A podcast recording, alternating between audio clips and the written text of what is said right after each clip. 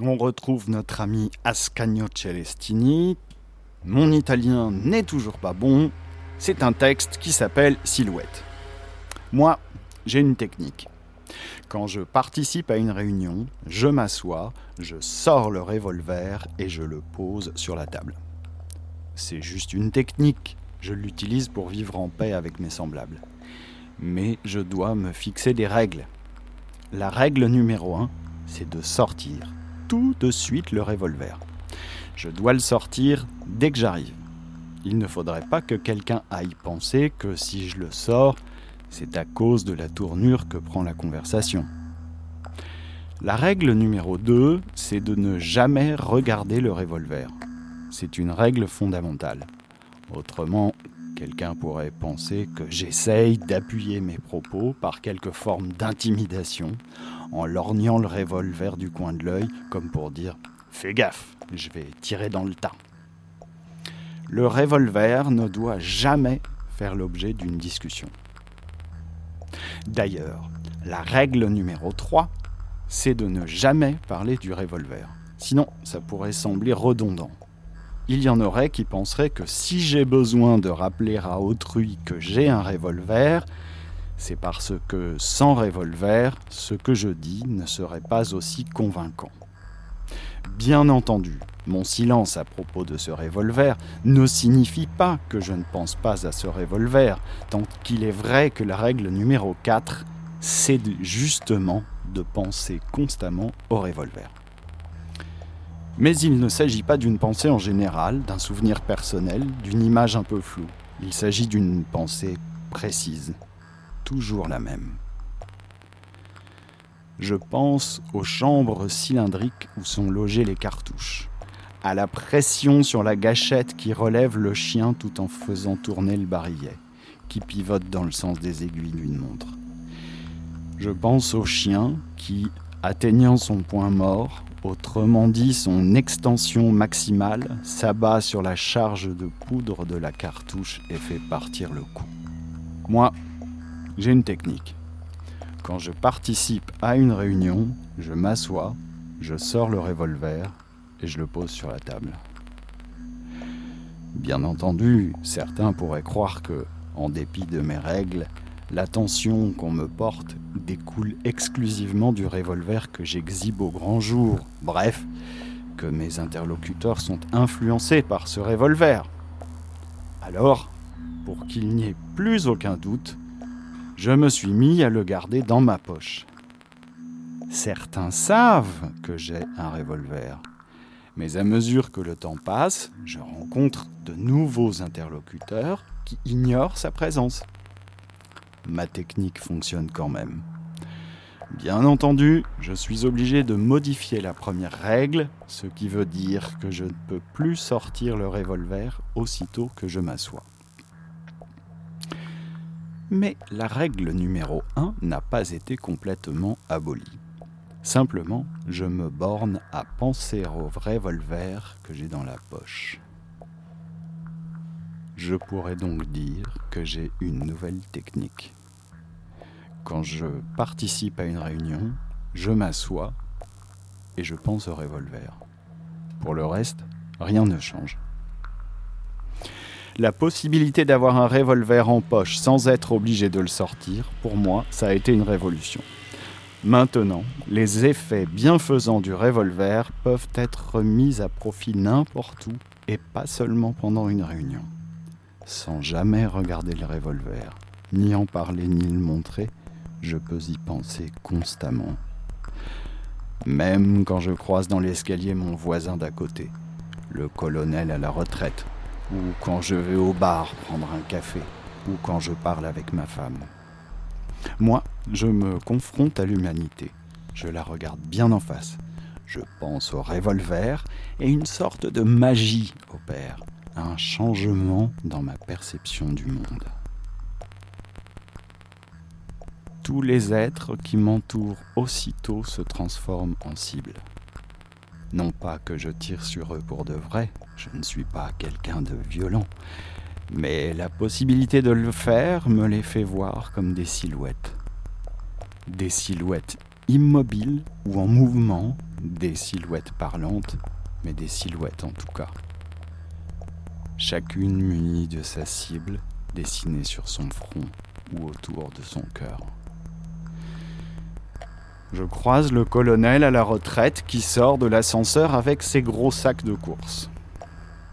Au supermarché, le mercredi jusqu'à midi, il y a une réduction pour les retraités, dit-il en me montrant les cochonneries qu'il s'achète. Je l'aide à porter ses courses jusqu'à sa porte blindée. Je pense au revolver dans ma poche, je regarde la cible, je souris et lui souhaite une bonne journée. Je descends prendre un café. Le barman, qui a mis ses mains à tremper dans l'eau de l'évier et qui a une tache marron sur sa chemise blanche, demande Vous désirez? Moi, je pense au revolver dans ma poche. Je regarde la cible. Je souris et je dis Un café serré, s'il vous plaît. Ma femme me parle de sa crème à l'extrait d'écorce de bouleau pour lutter contre les vergetures sur les fesses. Je pense au revolver dans ma poche. Je souris et je lui masse le derrière. Si je ne sors pas le revolver de ma poche pour tirer dans la cible, c'est juste parce que c'est mon choix. Mais la possibilité de le faire me procure un grand soulagement. Avoir une alternative l'alternative de tirer sur le colonel à la retraite en le faisant exploser au milieu de ses cochonneries à moitié pris, de faire sauter la citrouille du barman, de tirer dans le cul ramollo de ma femme, son cul tout huileux d'extrait d'écorce de boulot. Moi, j'ai une technique. J'ai toujours le revolver dans ma poche. Je n'en parle pas, je ne le montre pas, mais j'y pense constamment. Une fois, j'ai fait une expérience. J'ai délibérément laissé le revolver dans le tiroir de ma table de chevet et je suis sorti de chez moi. Dans l'escalier, j'ai croisé le colonel à la retraite. Il né avec ses sacs remplis de cochonneries. L'ascenseur est en panne, m'a-t-il dit. Justement, aujourd'hui, un mercredi, un jour où je fais mes grosses courses. Il était en sueur. La sueur dégoulinait sur son visage gras. Sa chemise était maculée de sueur. Deux grosses taches sous ses aisselles et une sur son ventre. L'ascenseur est en panne, disait-il, tandis que je cherchais la cible sans la trouver. Sans revolver, il n'y a pas d'alternative. On doit faire la conversation. J'ai couru au bar. J'ai pensé, je vais prendre un café et ça va me passer. Le barman avait mis ses mains trempées dans l'eau de vaisselle. Quand il m'a vu rentrer, il s'est essuyé sur son tablier tout crasseux et il m'a demandé Vous désirez Un café?